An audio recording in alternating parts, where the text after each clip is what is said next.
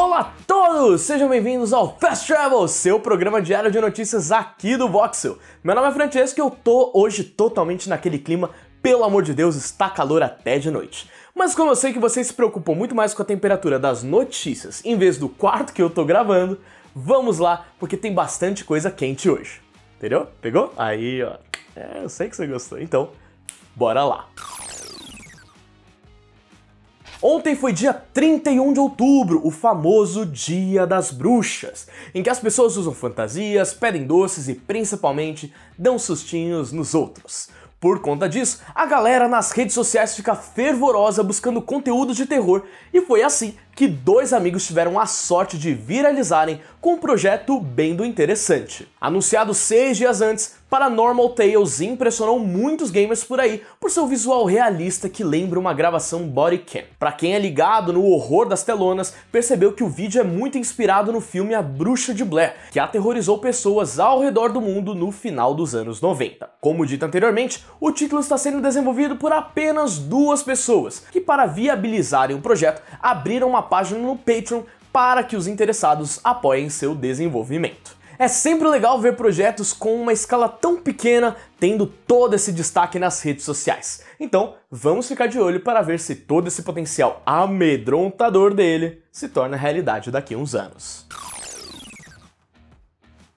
Quem é artista com certeza já recebeu umas propostas meio estranhas por seus trabalhos, principalmente daqueles sem vergonha que querem algo de graça e usam como argumento a visibilidade que ganhará.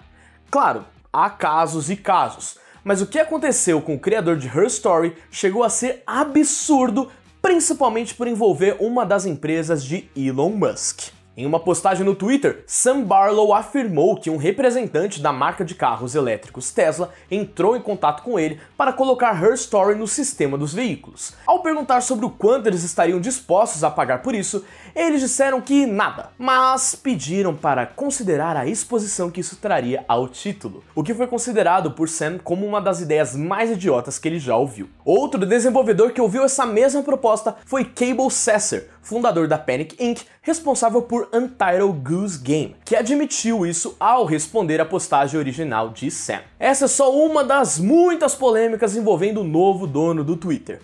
Pensando numa situação meio hipotética, se você tivesse um carro super inteligente, você usaria para jogar videogame?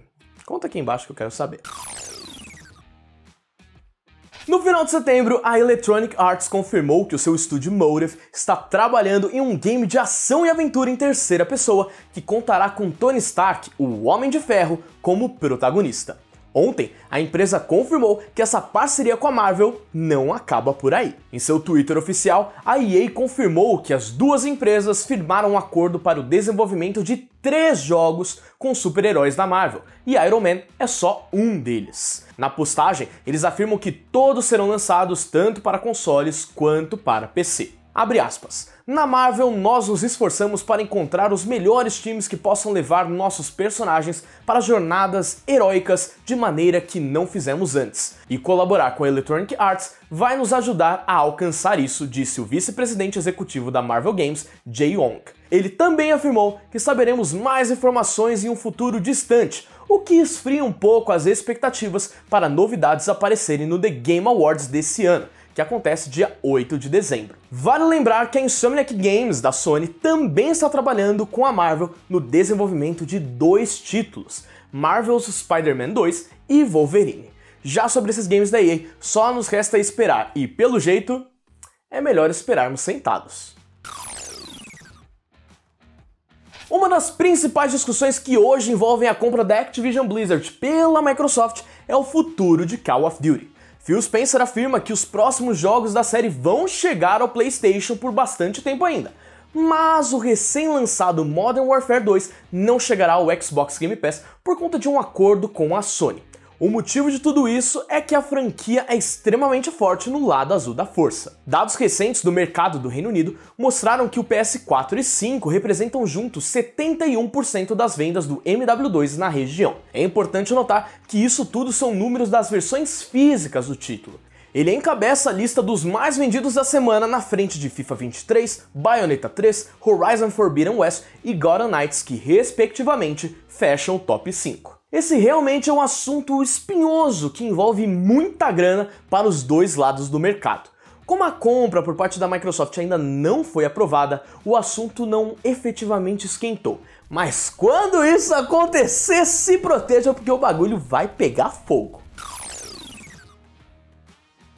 E muito obrigado a todo mundo que acompanhou o Fast Travel de hoje, seja no YouTube ou nas plataformas digitais de áudio através do Sidecast. Se gostou, deixa o like, se inscreva no canal e comente aí embaixo o que você achou do vídeo. E, claro, das notícias. Minhas redes sociais estão aparecendo aqui embaixo e eu vou indo nessa por agora. Vai lá seguir, tá? Fui!